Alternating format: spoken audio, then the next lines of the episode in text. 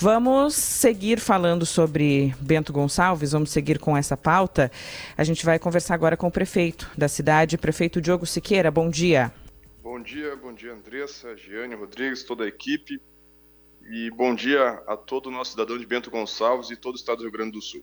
Ontem foi lançado pelo senhor, pela Prefeitura de Bento Gonçalves e por diversas entidades um manifesto a respeito, claro, da história da cidade, mas muito em relação ao que será feito por causa desse caso aí de Bento Gonçalves, que envolve três vinícolas bastante conhecidas, Aurora, Salton, Garibaldi, que envolve um homem que trabalhava há anos já em Bento Gonçalves, trazendo é, trabalhadores de outros locais, de outras regiões, como esse caso da Bahia, e que foi descoberto na semana passada.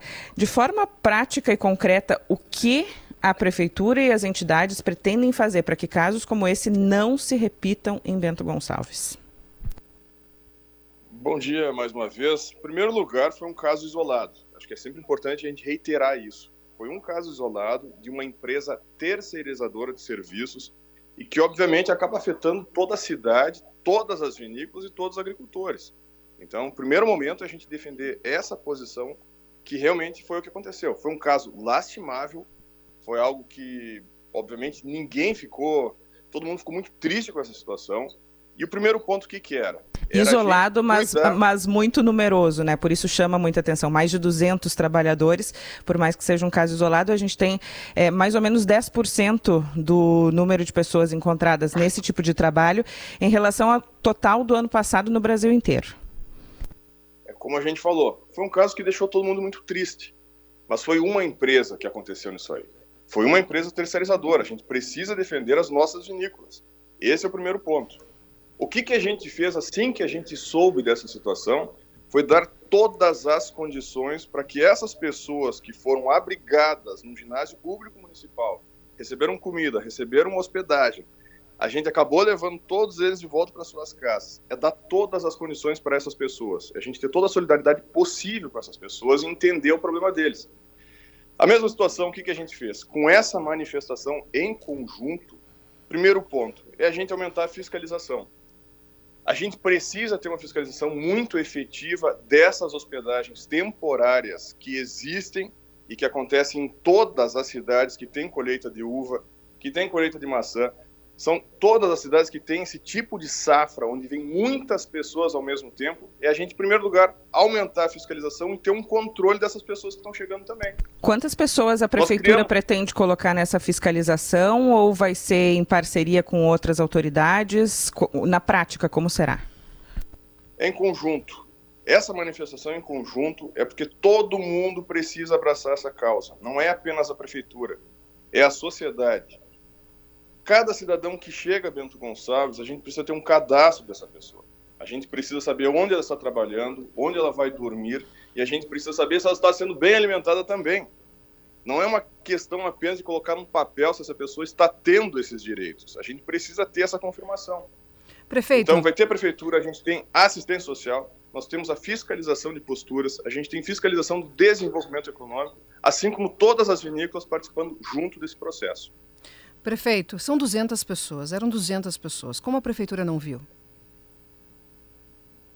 A gente questiona uh, essa situação, assim como todos os cidadãos também questionam, vizinhos questionam isso. Como que não foi visto? Como que as vinícolas também tiveram essa mesma situação? Eu vejo que todos são vítimas. Cada agricultor que contratou uma pessoa, cada vinícola que contratou uma pessoa de forma terceirizada, cada pessoa dessas é uma vítima tanto quanto essas pessoas que estavam lá dentro. É algo realmente lastimável que aconteceu. Mas o que, que a gente tem que fazer? É entender, aconteceu essa situação e a gente aprender com esse fato. Não adianta a gente Prefeito. ficar agora só, só a gente pensando no que aconteceu, a gente tem que ter ações agora. E essas ações são de fiscalização e, obviamente, de defesa do nosso agricultor e das nossas vinícolas. Eu quero insistir um pouquinho com o senhor a respeito da fiscalização que o senhor fala bastante aí e concordo que seja o caminho. É quantas pessoas serão colocadas para isso? Vai ter uma equipe da prefeitura? Vai ter uma equipe é, com apoio das entidades? Assim, para o nosso ouvinte entender de forma concreta que ações são essas, além de é, da gente de falar em fiscalização, que equipe vai estar responsável por isso? Andressa, é, primeiro ponto, nós temos assistência social que tem CRAS, CREA, são órgãos específicos que a gente pode ter controle das pessoas mais vulneráveis. As pessoas que vêm de uma cidade para outra, que atravessam o país, já têm uma dificuldade, já tem uma questão mais vulnerável. Então, o primeiro ponto é as pessoas que já estão na prefeitura, a gente ter esse foco com controle direto dentro da, da, da, das safras, e a mesma coisa é ter os outros órgãos de controle também. Eu imagino que vocês estiveram também aqui no ginásio municipal e viram todo o trabalho que foi feito. A gente tinha assistentes sociais, a gente colocou equipes médicas para atender essa população. A gente tinha toda a parte da Polícia Federal, Ministério Público do Trabalho, a gente tinha a Polícia Rodoviária Federal, que foi a responsável por toda essa operação também. Então era muita gente trabalhando, porque todos esses órgãos, será que todos também, alguns sabia, outros não sabia? Era brigada, Polícia Civil, todo mundo está envolvido, todo mundo está junto na cidade. Então, não é uma situação, nossa, só a prefeitura não sabia. Os cidadãos, a gente tem que entender. Sempre teve safra em Bento Gonçalves e toda a Serra Gaúcha. Tivemos dificuldade? Sim, tivemos. E essa dificuldade foi o que culminou com tudo.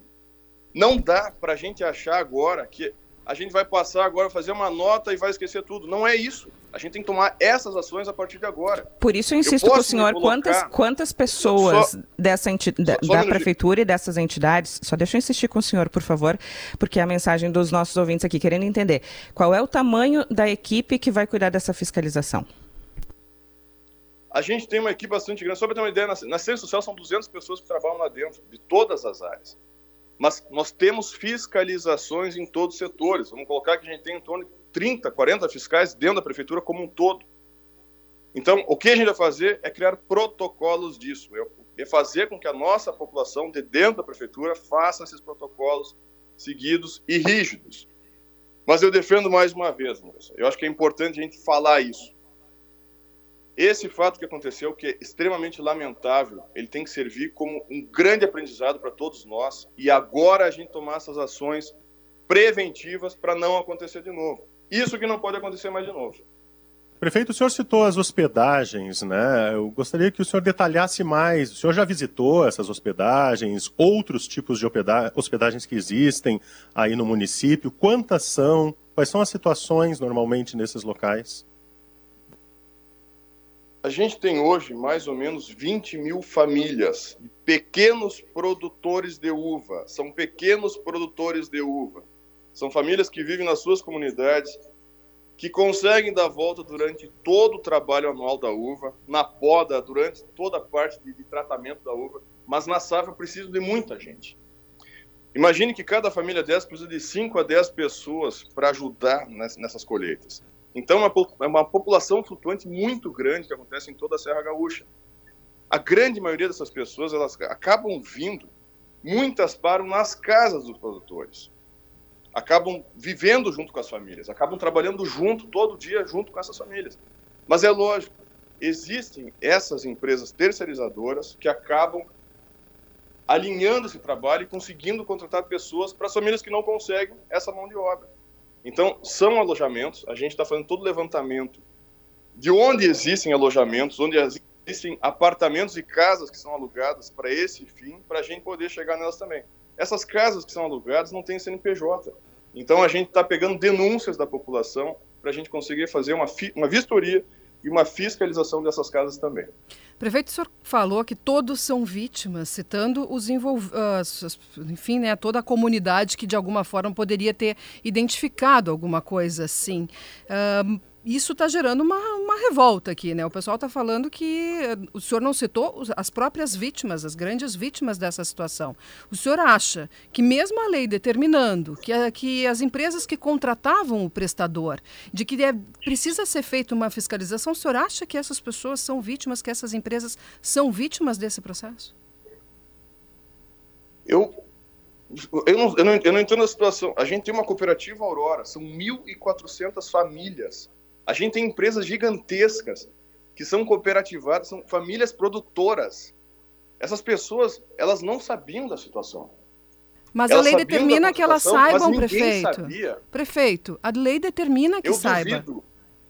Eu, Quando tu contrata um prestador de serviço, famílias... a legislação determina que tu saiba, que tu zele por ele, tu, por ele, porque tu zele pelos trabalhadores, que tu saiba quem é o prestador de serviço. Isso está na lei. Quando se opta por contratar um prestador de serviço, sabe-se que está se arcando com essa responsabilidade também.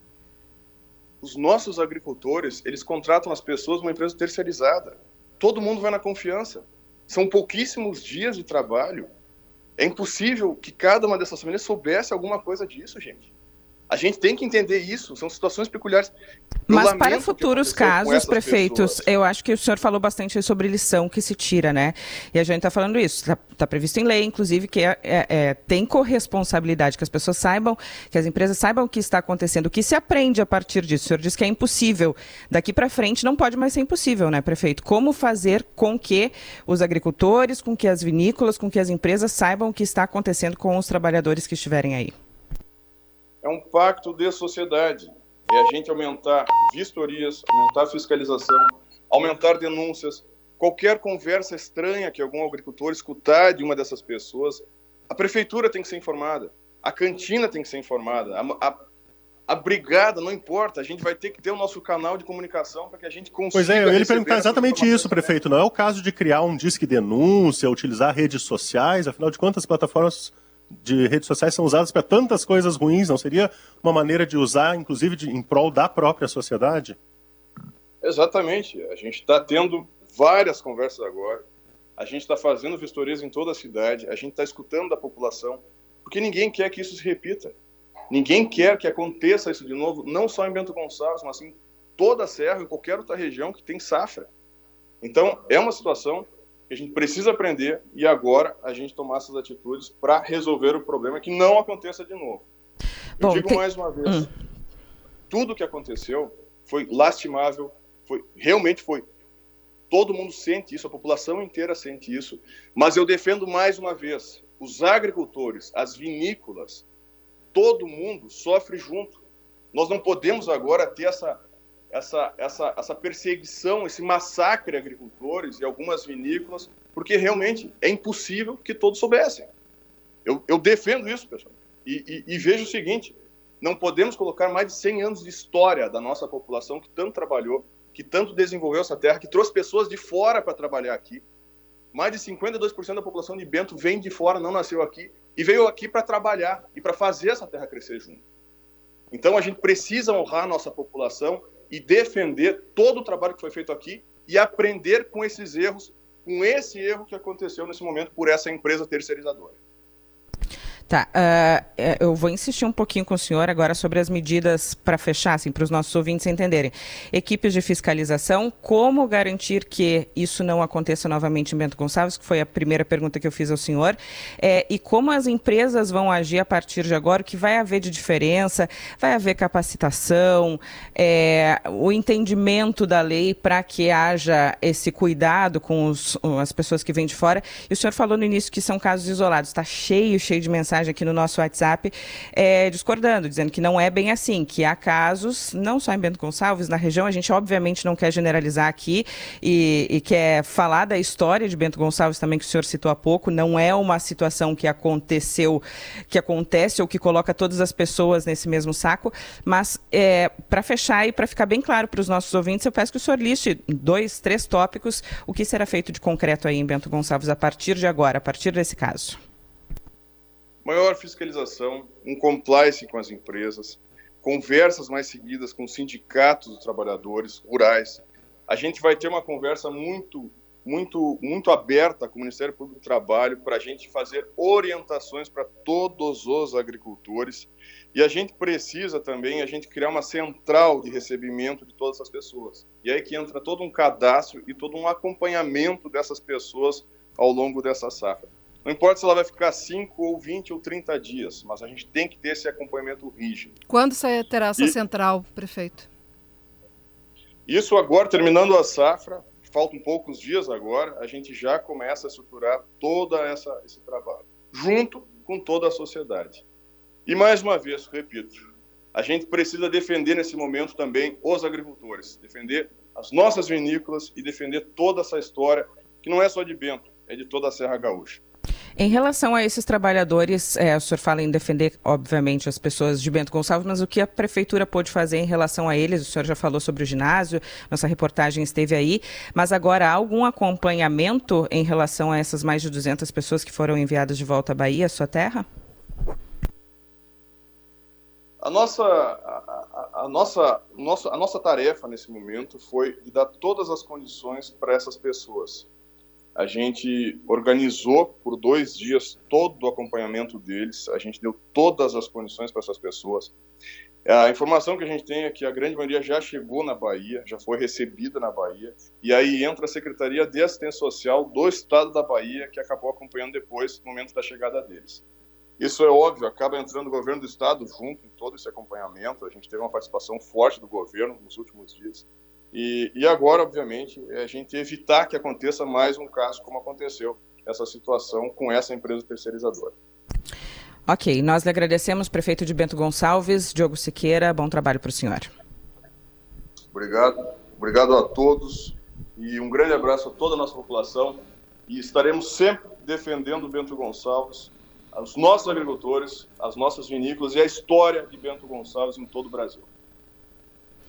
Tá aí, esse é o posicionamento do prefeito de Bento Gonçalves. Nós fizemos as perguntas necessárias aqui a partir do manifesto que foi lançado pela prefeitura, por entidades, por empresas da cidade e da região a respeito da situação de trabalho escravo, trabalho como se chama análogo à escravidão que foi encontrado por mais é, de 200 pessoas, mais de 200 vítimas da Bahia que tinham recebido proposta de trabalho com bom salário, salário razoável para estar na situação aqui em Bento Gonçalves. Alguns é, trocaram os planos, saíram da Bahia, vieram para cá para isso, para ser a mão de obra para recebimento de uva, para transporte de uva para vindima e acabaram nessa situação. Felizmente conseguiram, depois de um tempo, depois de uma semana, fazer a denúncia e contar pelo que estavam passando. E não foi pouca coisa. Tinha choque, tinha spray, tinha banho gelado, tinha hospedagem em péssimas condições, tinha um mercadinho que funcionava vendendo, por exemplo, feijão a 25 reais o quilo,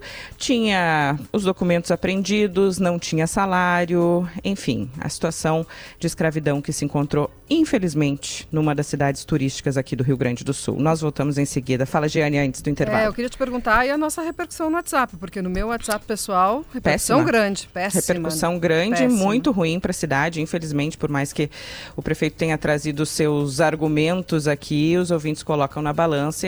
A repercussão, primeiro, é muito grande, segundo, é muito ruim. Acho Mas... que esperavam outro tipo de postura, né, Andressa?